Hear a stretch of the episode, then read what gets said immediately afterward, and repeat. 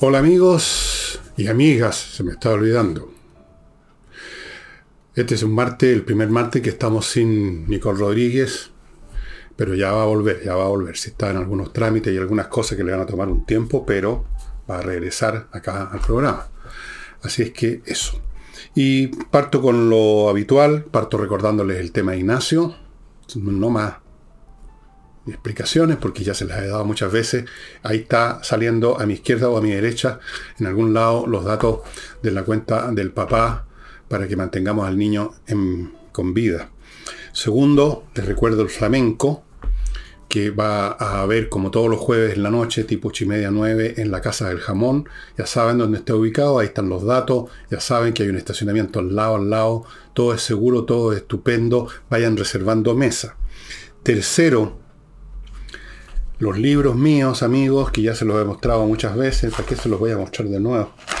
Están eh, formando un montón de distintos combos. Algunos combos en realidad no son combos porque es el libro. Otros son de a dos, otros son de a tres, distintas combinaciones. Hay un montón y a precios para la risa.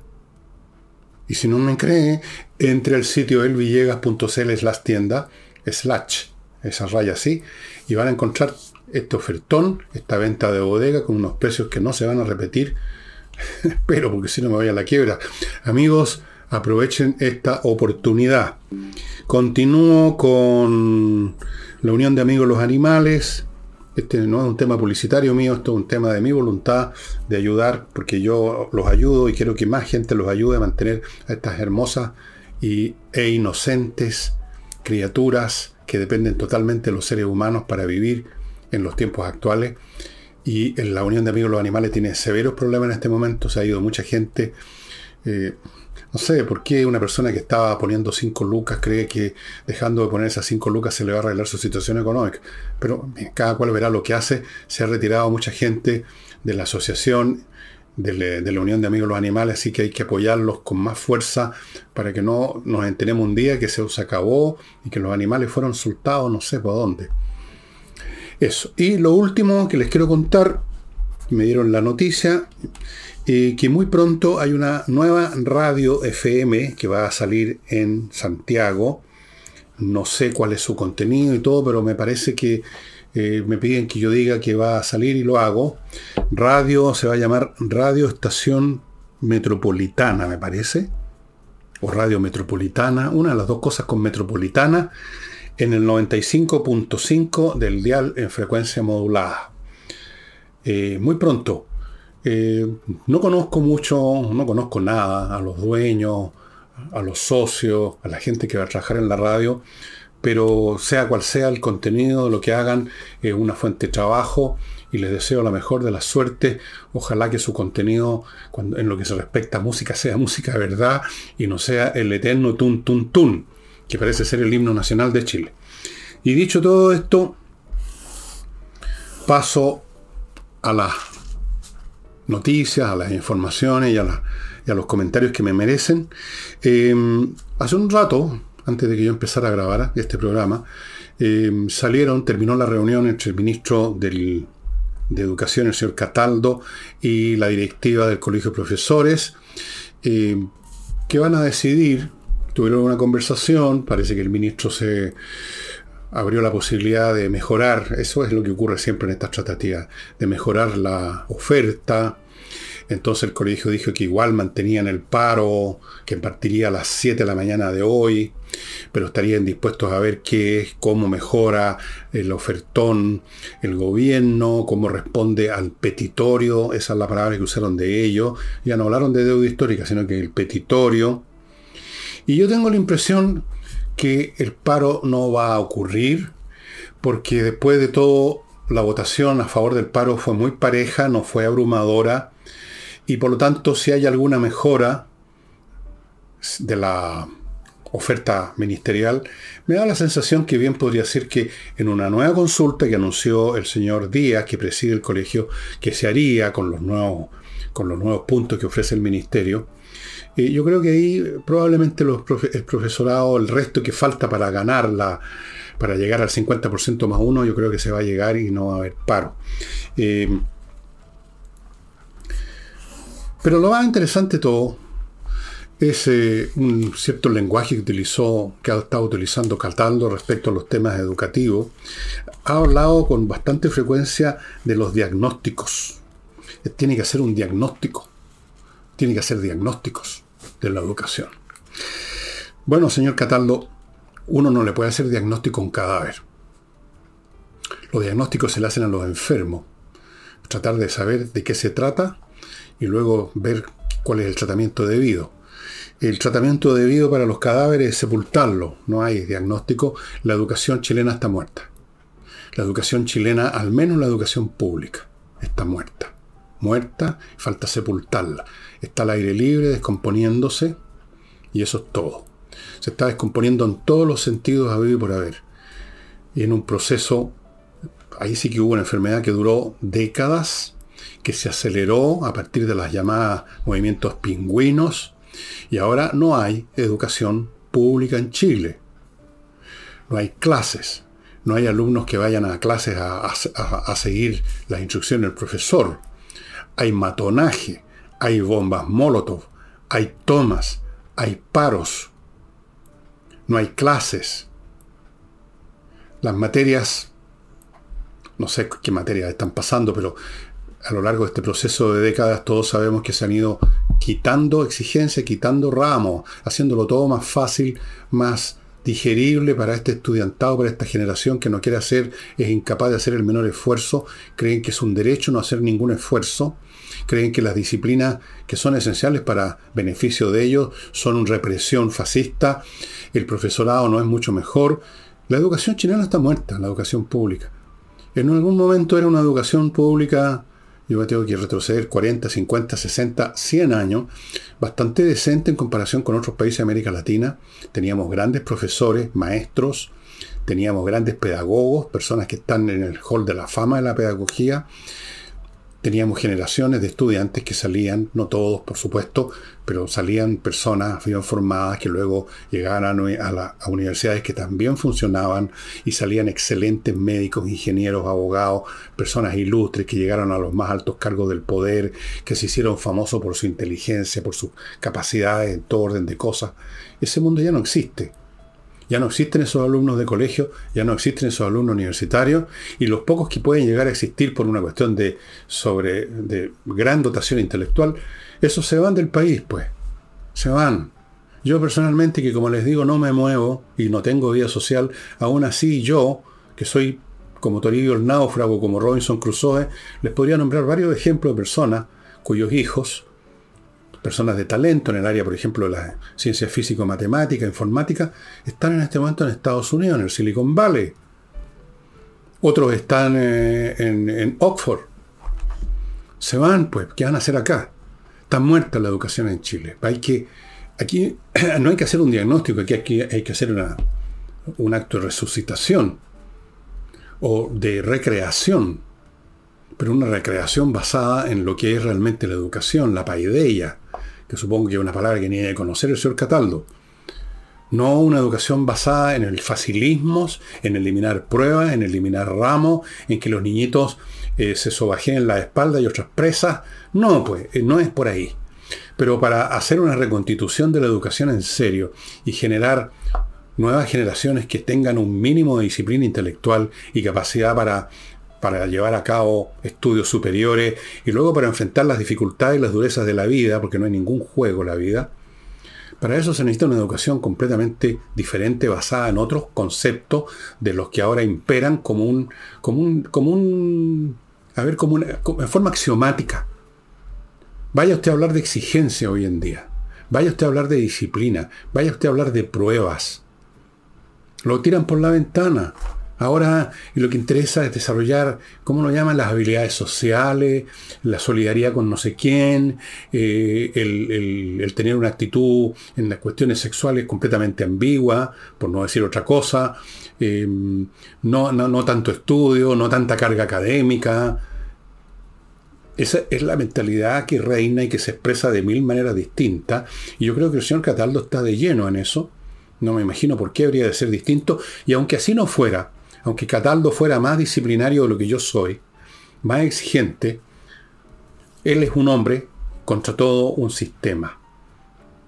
Profesores, alumnos, la gente que tiene en el Ministerio de Educación. Así es que no hay diagnósticos posibles, aquí lo que hay es un responso. El señor Cataldo debiera empezar a redactar un responso, porque eso es lo que corresponde. Amigos, voy a mi primer bloque. Climo les recuerda que viene un verano pesado y les recuerda que si usted se demora un poquito en entrar en contacto con ellos, miclimo.com, lo que va a suceder es que se va todo a atrasar para usted. Se va a atrasar la instalación. Quizás los equipos se terminen. Es decir, usted no va a contar con los medios para afrontar los calores que vienen con la mejor tecnología que de la cual dispone y por algo ha ganado premio miclimo.com. Así que usted verá, póngase en contacto ahorita mismo. Continúo con el mejor software financiero, contable y administrativo para todo tipo de empresas que es Kame ERP. Todos los aspectos de un negocio, todos los aspectos de la finanza y la contabilidad, amigos, en manos de esta especie de inteligencia artificial global que lo organiza, lo ve, lo vigila, lo supervisa y lo... Todo, todo, todo, todo.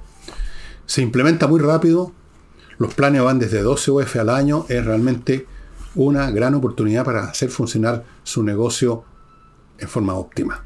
Kame ERP, ahí están los datos, o acá, en uno de los dos lados, para que usted se ponga en contacto.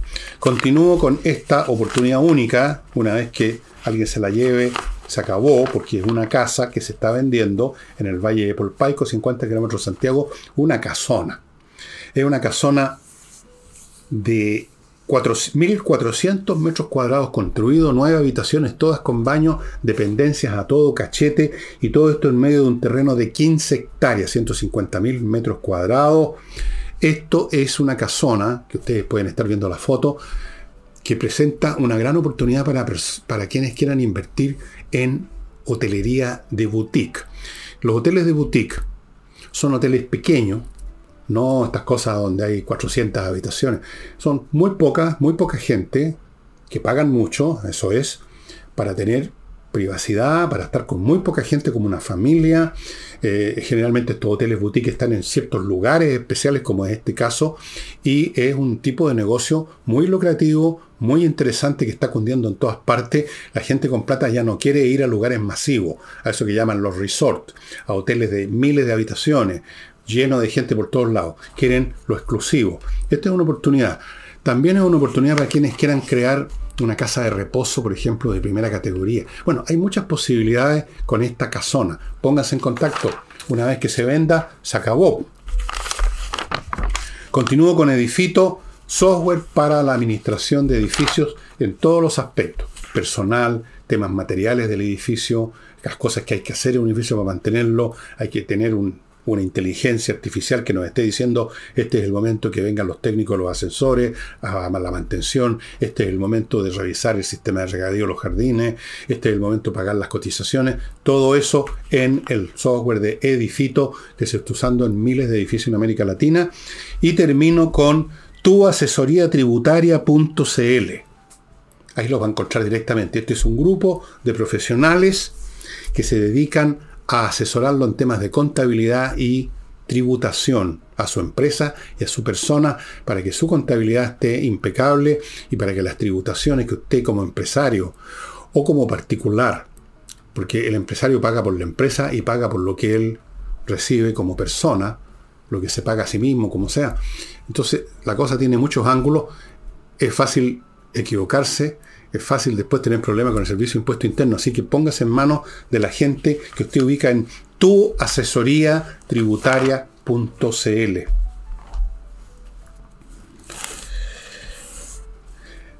Estuve echándole una mirada a la última encuesta de CADEM y los datos son bastante interesantes. Algunos, yo diría que son estables, otros han ido, eh, han ido moviéndose un poco. Vamos a, a los principales que anoté.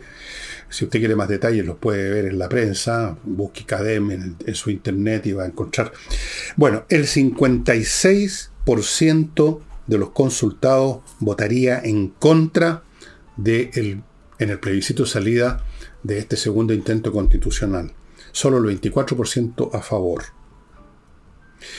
Esta cifra, este 56%, que es bastante aplastante, no señala que hay, por así decirlo, una mayoría cohesionada de gente que está en una postura de rechazar, que constituye un bloque que tiene una cierta concepción de las cosas y que en esa concepción está incluido la idea de rechazar el plebiscito que venga, sea como sea que viene.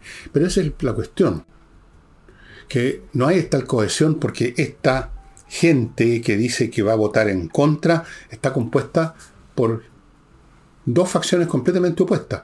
Hay gente de izquierda que va a votar en contra de lo que sea que se proponga. Primero porque asumen que va a proponerse una constitución de. Segundo, porque no les gustó cómo fueron elegidos los consejeros eh, constitucionales, etcétera, lo van a rechazar. Y la gente, y la gente del otro sector de derecha lo van a rechazar porque les gusta, por varias razones, estas cosas están en la cadena, pueden ustedes verlas, algunos simplemente porque consideran que la actual constitución está funcionando y no hay ninguna razón para cambiarla y abrir puertecitas, aunque fueran, o ventanitas, aunque sea chiquitita, que permitan el día de mañana que se filtre el izquierdismo de nuevo, la revolución de nuevo. Y hay otras razones. Entonces, en el fondo, este 56% está conformado por dos grupos opuestos, no es un grupo cohesionado. Esta es otra muestra más de la tremenda y total división que he dicho ya muchas veces que existe en Chile entre dos polos sin ningún espacio entre medio. Por eso me llama la atención que haya políticos tan necios que todavía siguen creyendo en las posiciones del medio, que toman, hacen declaraciones, que ellos creen que los ponen en una posición de digamos, moderado del medio, ellos creen que existe gente que quiere posiciones del medio y siguen con esa estupidez que ya es anacrónica. Lo he explicado un millón de veces por qué es anacrónica.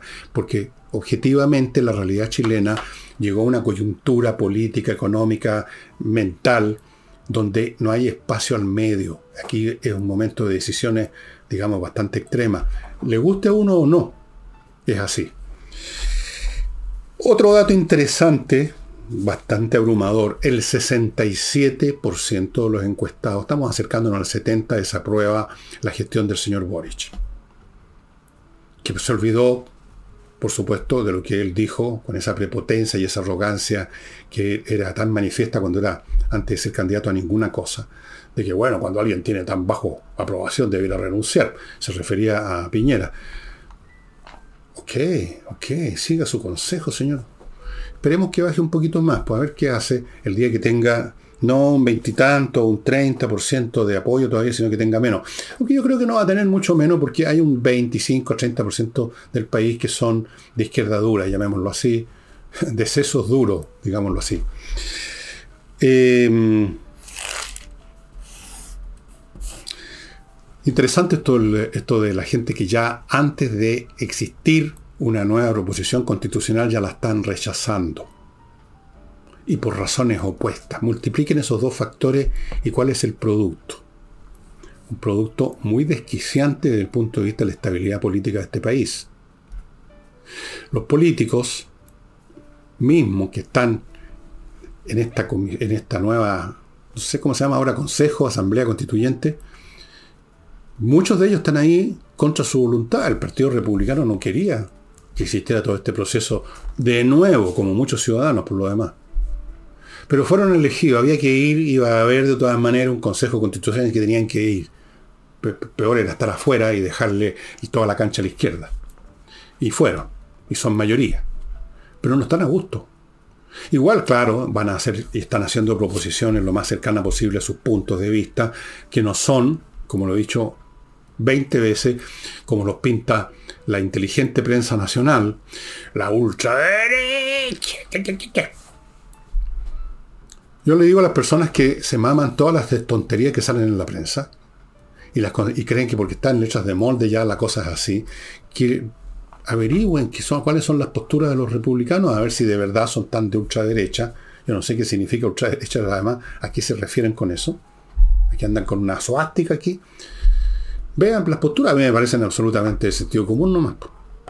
Salvo los temas religiosos, pero eso no es tan importante para la vida del país finalmente. Yo no soy creyente, Ellos son muy creyentes, la mayoría de ellos, pero yo no tengo problema con eso. Me da lo mismo si el señor Castro o alguno de los otros personajes del Partido Republicano va todos los días a misa y se persigna cada cinco minutos. ¿Qué me importa a mí? A mí me interesa el país. Y la suerte del país no pasa por las creencias religiosas de nadie. No, ya no estamos en la época de la querella por la investidura del siglo XIX. Pero en todo lo demás son posiciones bastante razonables, no tienen nada de ultra, ninguna cosa, ni de, ni de ultracentro, de izquierda, de derecha, son puramente de sentido común. Y van a hacer esas proposiciones. Y probablemente la constitución va a salir bastante cercana, supongo yo, a esas proposiciones, porque tienen la mayoría. Entonces la, derecha, la izquierda va a votar en contra. Y en la derecha muchos van a votar en contra también. Aquí está la suma, en este momento 56%. ¿Por qué? Porque simplemente no tienen confianza en lo que pueda pasar con una nueva constitución, incluso si sale a la pata de lo que quieren los, la ultraderecha. Aún así. Porque temen, con alguna razón, que se abren con puertas para nuevos cambios el día pasado mañana.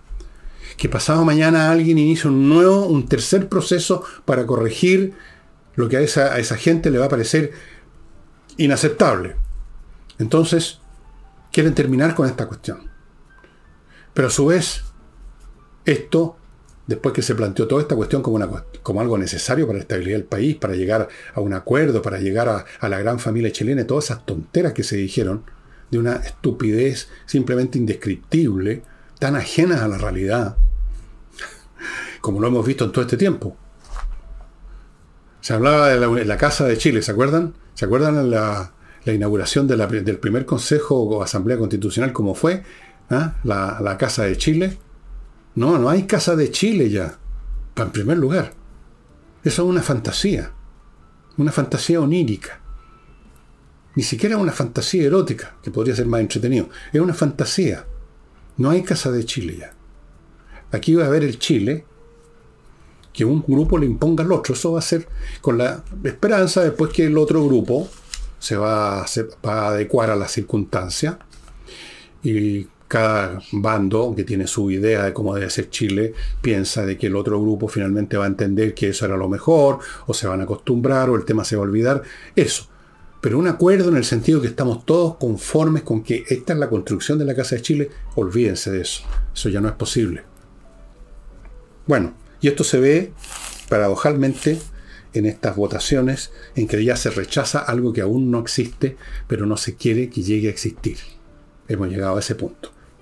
Flor de Casa de Chile. Flor de Casa de Chile. Eh, en lo económico no hay buenas noticias, eh, pero antes de eso quiero leerles, hace tiempo que no lo hacía, un mail que me llegó, no voy a dar su nombre, un dirigente de la agrupación de ex trabajadores de ENACAR, de la Empresa Nacional del Carbón. La voy a leer, es interesante. Eh, dice, el martes pasado, 22 de agosto, sesionó la comisión de la Cámara de Diputados presidida por el señor Henry Leal para escuchar las explicaciones de las autoridades competentes, la explicación acerca de por qué destinaron recursos fiscales a través de pensiones de gracia a los cientos de delincuentes que destruyeron Santiago el 19 de octubre del 2019. Creo que a todo Chile esto le ocasiona una gran molestia, rabia y dolor, más aún a los viejos que represento, pues como, se lo expliqué anteriormente en otro mail que me mandó, me parece, pero yo no lo vi, lo lamento señor, 170 adultos mayores, ex trabajadores de la Empresa Nacional del Carbón, después de nueve años, esto sí que es deuda histórica, aún esperan que se les cumpla con el compromiso existente a través del oficio 15785 del 2 de octubre del 2016, según el cual la autoridad que llegaba al poder los declaró en condición dependientes, debido a que bajo el gobierno de Piñera este grupo no alcanzó a recibir su pensión de gracia, como sí lo obtuvieron 28 de sus compañeros, pues en el periodo de ese gobierno, ese gobierno terminaba. Se nos dio como explicación que por ahora tendrán que esperar, pues nuestro gobierno, el de Madame Bachelet, tiene otras prioridades. Sin embargo, todos sabemos que desde esa fecha hasta hoy se han entregado miles de pensiones de gracia a gente sin control alguno. Y para rematar, ahora les tocó a los, ahora comillas luchadores sociales, en gran medida con antecedentes delictuales, mientras nosotros seguimos esperando. Todo esto, agrega, está comprobado por la Contraloría General de la República, que nada hace al respecto, menos las autoridades de gobierno, porque saben que nuestra gente mayoritariamente los rechaza. Y supongo que el gobierno además espera que estos viejos se mueran y entonces dejen de reclamar. Esa es otra cosa probablemente que está ocurriendo. Bueno. Vamos ahora a una noticia económica, como les decía, no muy positiva. Eh, el comercio está en ruina en Chile. En el Santiago Centro, bueno, ahí es bien explicable la razón, ¿no? Les llovió por todos lados. Han cerrado hasta el momento 800, 800 comercios locales comerciales y el resto están en tres cuartos y un repique, como se decía en tiempos de mi abuela, están en estado de agonía, están flotando apenas con el agua hasta aquí. 800. Pero esto se da en todo el país. ¿eh? Estas situaciones se están dando en todo el país. Y ahora en la política. Volvamos al tema de la constitución, que ya tanta gente está rechazando a priori, que no es una buena no es una buena noticia, ¿eh? no crean que me alegra saber esto en absoluto, porque señala, como digo, una división que va, incluso toma esta forma. Los consejeros de izquierda, que se llama la Unidad por Chile, así se llama ese grupo, han acusado a la oposición, que controla, tiene la mayoría en la convención o la Cámara o la Asamblea Constitucional o como diablo se llame, de vender espejismos yo me pregunté ¿a qué, se refieren. Ellos llaman vender espejismos a que este, el grupo opositor que domina esta convención o asamblea constitucional determinó que se empezara discutiendo y votando primero los temas menos conflictivos, algo así como para entrar en calor, para poner en rodaje la máquina e ir después, luego de los ajustes entre personas y todas las situaciones de todo orden que se dan en una asamblea, que vota, que se conocen, que están de acuerdo en algunos puntos, y eso facilitar, lubricar el camino para cuando llegue el momento, un poquito después, de discutir los temas donde hay diferencias importantes. A mí me parece, yo no sé si eso va a funcionar o no, pero me parece simplemente una decisión que puede tener algún sentido. Tiempo hay para discutir los temas importantes. Pero a eso, para eso, les parece un espejismo y yo no entiendo por qué usan esa expresión. Espejismo es algo irreal que uno ve a la distancia, como la gente que está en el desierto y cree que hay un oasis y no hay nada, y ven un movimiento si creen que es agua, es un espejismo, es algo falso, es una ilusión. Yo no veo dónde está la ilusión de que se pretenda votar primero temas no conflictivos y después los conflictivos. Eso es una decisión administrativa, llamémosla. ¿En qué sentido es un espejismo? Esta frase es una tontería, más como una más de las tantas que salen del labio de estos señores y señoras, eh, de escasos, escasos.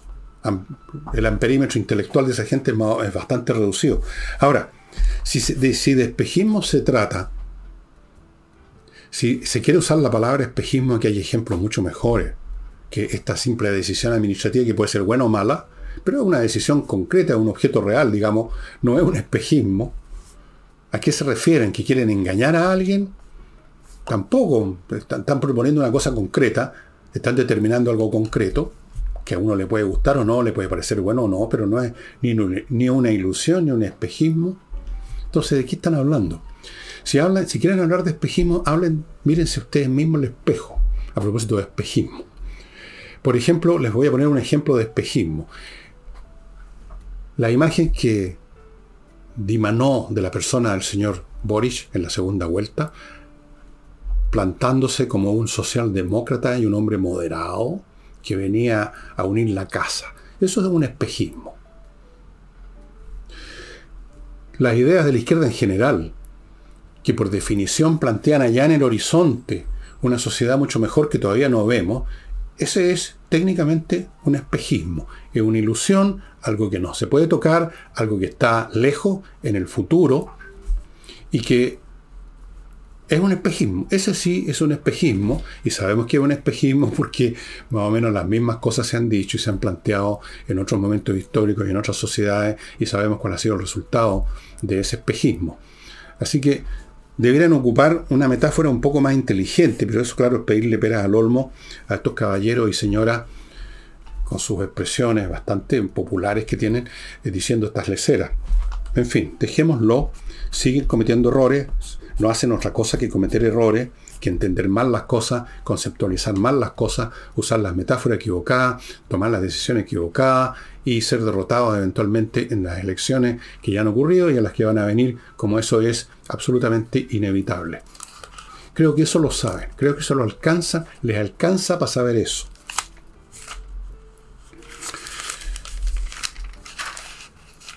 Bueno, vamos a ir ahora a otro grupo que tampoco sobresale por su gran intelecto, porque aquí la política chilena, creo que lo dije ayer, ha decaído, ha degradado de una manera espectacular desde los tiempos en que teníamos, tanto en la izquierda como en la derecha, gente culta e inteligente. Y yo tuve el gusto de conocer, aunque fuera cabro chico, gente como Aniceto Rodríguez en el Partido Socialista, gente como eh, Boloya Teiterbo en el Partido Comunista, gente como el guatón ¿cómo se llama? Eh, el Marqués Bulne en la derecha, después estaba este señor gordito, no me acuerdo cómo se llamaba, un tipo bien habiloso. Había gente de peso, no solamente porque estaban pasados de peso, era gente contundente. Cuando hablaban se notaba que había un intelecto ahí que tenía, que tenía peso, ¿no? que tenía voltaje. No es el mismo caso ahora, pues no podemos comparar, por ejemplo, a Elizalde con Aniceto Rodríguez. No podemos comparar al señor que dirige ahora el Partido Comunista con Boloya Teitelwein. Bueno, Boloya Teitelwein no creo que nunca fue el, dirigente máximo del Partido Comunista, pero era un hombre de, la cúpula. Estaba ahí Luis Corbalán, que no era nada de leso, muy superior a lo que hay ahora. Era otro mundo político. Y en la derecha, bueno, la misma cosa, la misma cosa. Yo no sé cómo se comparan, cómo se podrían comparar los fulanos de ahora con esos pesos pesados del pasado, estimado amigo. Pero en fin, antes de pasar a las proposiciones, a la, nueva estrategia de del comisionismo, de comisiones que acaba de lanzar la UDI, que no está tan mal, ya lo vamos a ver. Permítanme recordarles, amigos, otros productos y servicios de utilidad para ustedes. Uno de ellos es Edisur, que es una editorial que produce títulos de autores importantes a precios muy accesibles, libros muy bien hechos, que usted va a encontrar en Compañía 1025, donde tiene su local, pero usted también puede entrar al, sitio de ellos, edisur.cl. Estimados amigos, una gran oportunidad si anda por el centro, vaya a Compañía 1025 y eche una mirada, hay títulos muy interesantes. Autowolf.cl. Entren en ese sitio y contraten a esta empresa para que vaya a su casa y en 24 horas le deje su vehículo como nuevo, la carrocería. Ellos arreglan carrocerías. Los autos que están con la pintura ya desconchada, que tienen abollones, que están feos, y usted lo quiere vender y lo trata de vender así, le va a sacar mucho menos plata. Bueno, póngase en manos por un día, 24 horas se demoran, de autowolf.cl. Yo ya lo comprobé personalmente y creo que puedo decirle y garantizarles que efectivamente el auto queda como nuevo.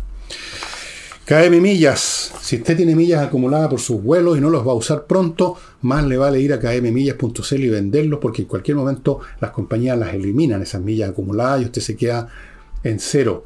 Conviértalas en plata antes que eso ocurra. Y hoy día no les muestro linternas, se las mostré ayer. Torch, las linternas más espectaculares que se producen hoy en día en, la galaxia, potentes, resistentes al agua, a los golpes, energía autónoma que usted carga en el computador, en la corriente, no tiene que estar buscando pilas en una librería, que no duran nada de más. Son fantásticas, hay de todos los modelos, unos que se ponen en la cabeza, otros que son como las que tengo aquí en el bolsillo, que se las he mostrado muchas veces, otras que son un tubito no más largo que esto, muchas muchas variedades, todas de excelente calidad y de tremenda potencia. Torch. Bueno, la UI lanzó una iniciativa que consiste en formar 10 comisiones conformadas por militantes de ellos, obviamente, y gente, ex autoridades de gobierno, para tratar ahí en esas comisiones temas tales como educación, crecimiento, seguridad, migración, cultura y libertades, modernización del Estado, descentralización, y supongo que alguna otra cosa más. La señora Matei, respecto a esto, dijo que el trabajo que van a hacer estas comisiones, las, ideas que propongan en estos campos que les he mencionado, estimados amigos, eh, debieran ponerse, dijo, debieran incluso ponerse a disposición del gobierno, ya que, continuó, debiéramos empezar a colaborar, no podemos seguir peleándonos.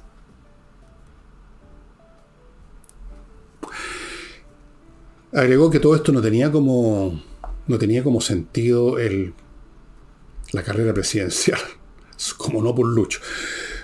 Eh, ¿Qué sentido tiene esto? Bueno, veámoslo.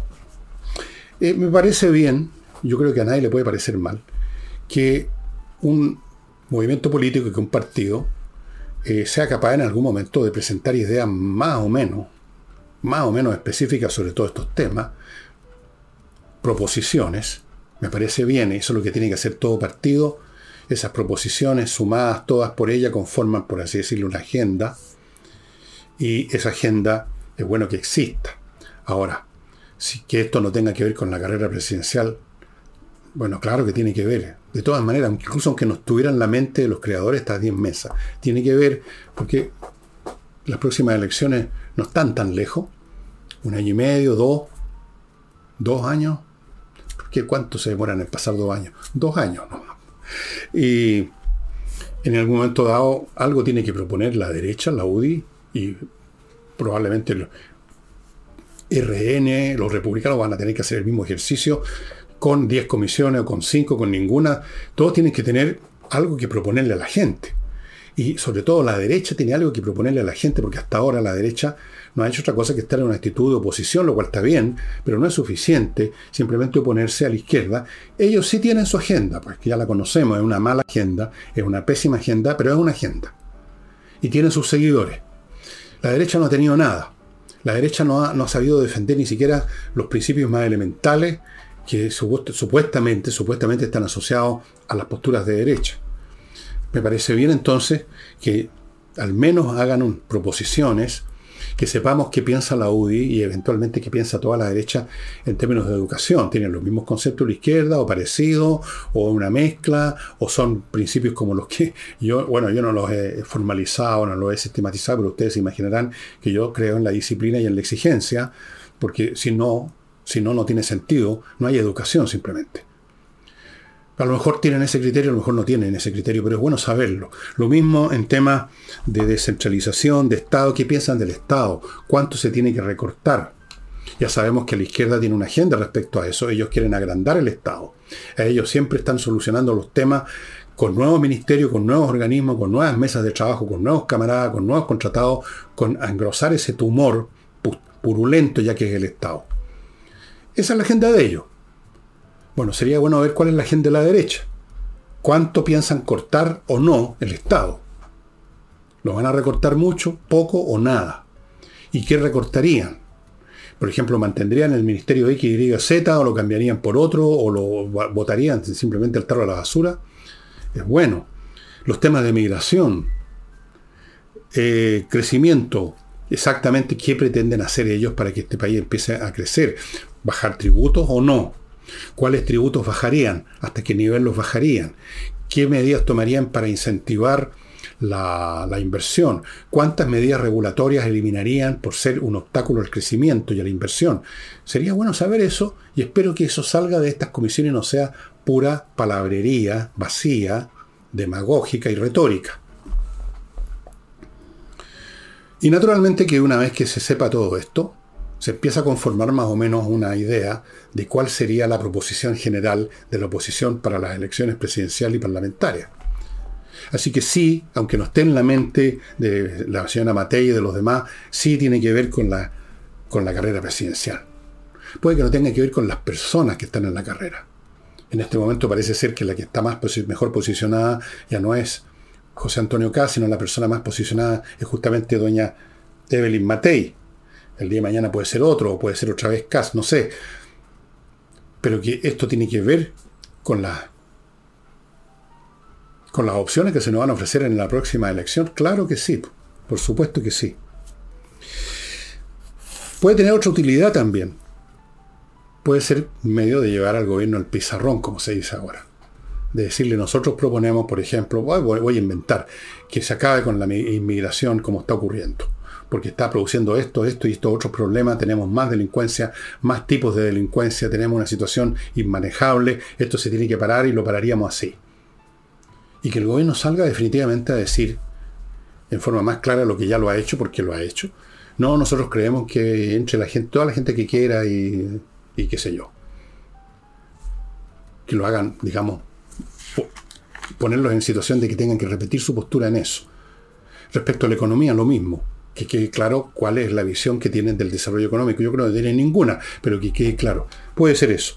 Me parece bien que por cualquiera de las razones que he dado, los partidos, las personas, todos, todos, todos nosotros los ciudadanos, pero especialmente los partidos, aclaren cuáles son sus posiciones y puntos de vista respecto a todos los puntos que tienen que ver con la vida del país. Así que me parece una buena iniciativa. Espero que se lleve a cabo bien, que no sea esto un puro, perdonen la expresión, un puro hueveo, que no sea más que una, un fuego pirotécnico para dar una impresión, para generar eso que ya que tanto preocupa a los políticos de hoy, imagen, o para usar otra palabra que tanto les gusta, para un gesto. No, no queremos gestos ni imágenes, queremos cosas reales. ¿Qué piensan efectivamente sobre todos estos puntos que ustedes mismos están diciendo que van a tratar en sus comisiones? Vamos a ver. Y ahora una cosa muy interesante que apareció recién hoy día, que es el día que estoy yo grabando, que es lunes, como ustedes saben. El señor ministro de la Vivienda dijo algo muy, pero muy, pero muy contundente.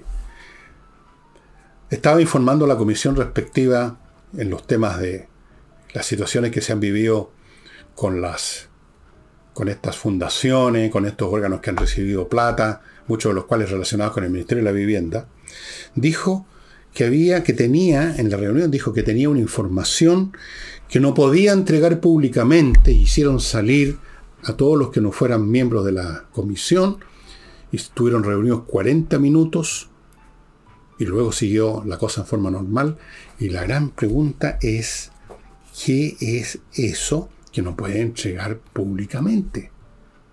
Mientras tanto, sí sabemos que la investigación interna del Ministerio de la Vivienda identificó, abro comillas, porque siempre tratan de, de quitarle el peso a las cosas, posibles, posibles, posibles irregularidades en organismos tales como Democracia Viva, que fue la que inició todo este cuento, Arquiduc, no sé qué diablo es eso, en red, urbanismo social, enlace urbano, red integral y comunitaria, esas por lo menos deben haber muchísimas, pero muchísimas más. ¿Cuál podrá ser esa información que no se puede hacer pública? ¿Por qué no se puede hacer público? ¿Qué es lo que es que no se puede hacer público? ¿Por qué esa información hacerse pública generaría algún daño? Porque si no, no habría razón para, para, digamos, mantenerla entre cuatro paredes. ¿Qué creen ustedes? ¿Mm? No tengo idea. Pero no sé. A lo mejor también es, una, una maniobra de monte, el hombre de los colas con conejos ardientes. No sé, no sé. ¿Qué es lo que no puede entregar públicamente?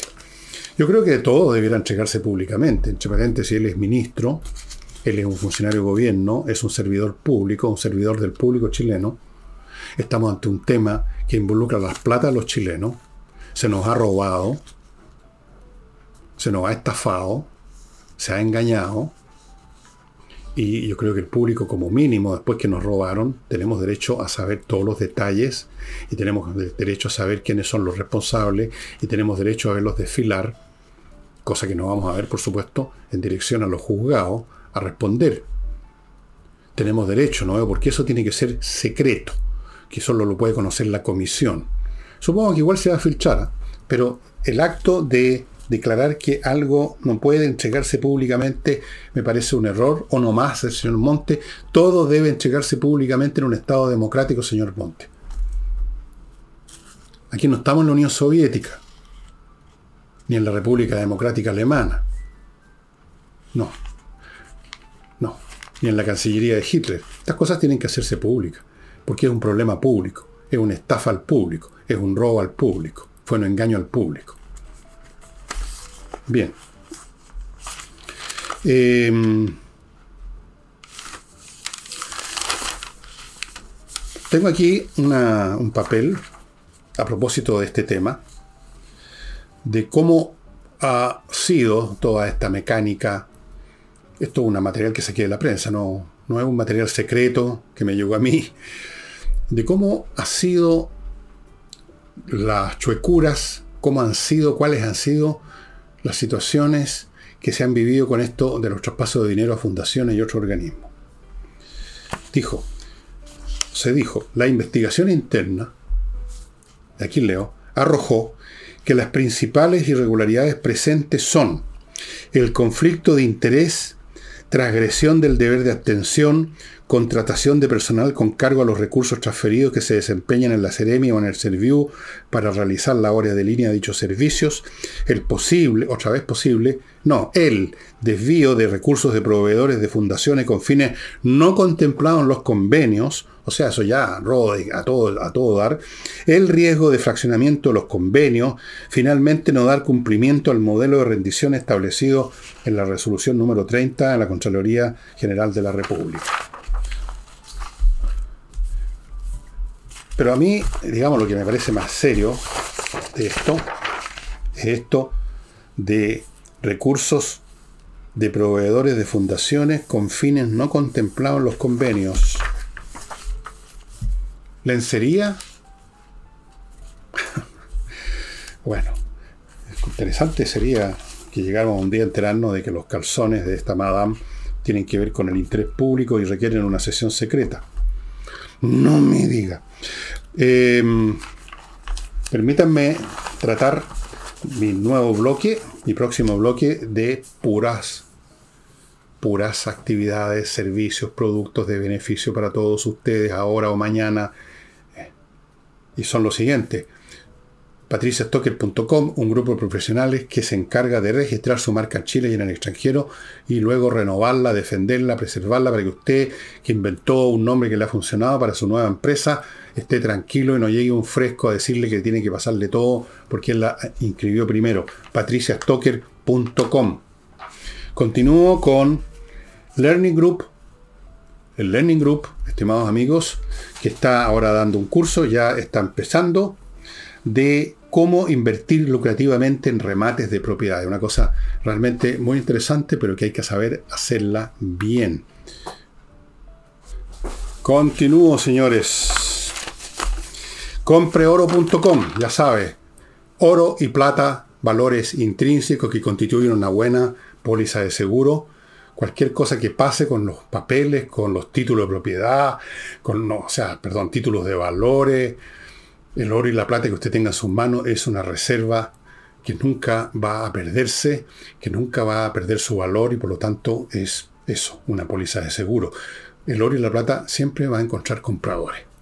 Así que compreoro.com. Lingotes de oro y plata de casi un 100% de pureza garantizados por la Universidad Católica.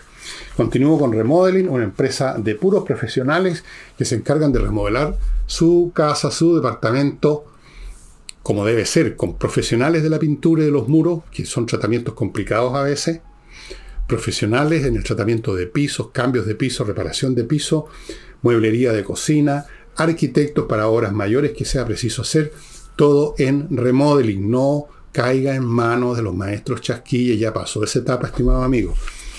Sigo con Giso, esta empresa que se dedica a facilitarle la vida gestionando su reembolso de la ISAPRE que le debe por un tratamiento que usted médico y según su plan tienen que reembolsarle unas platas.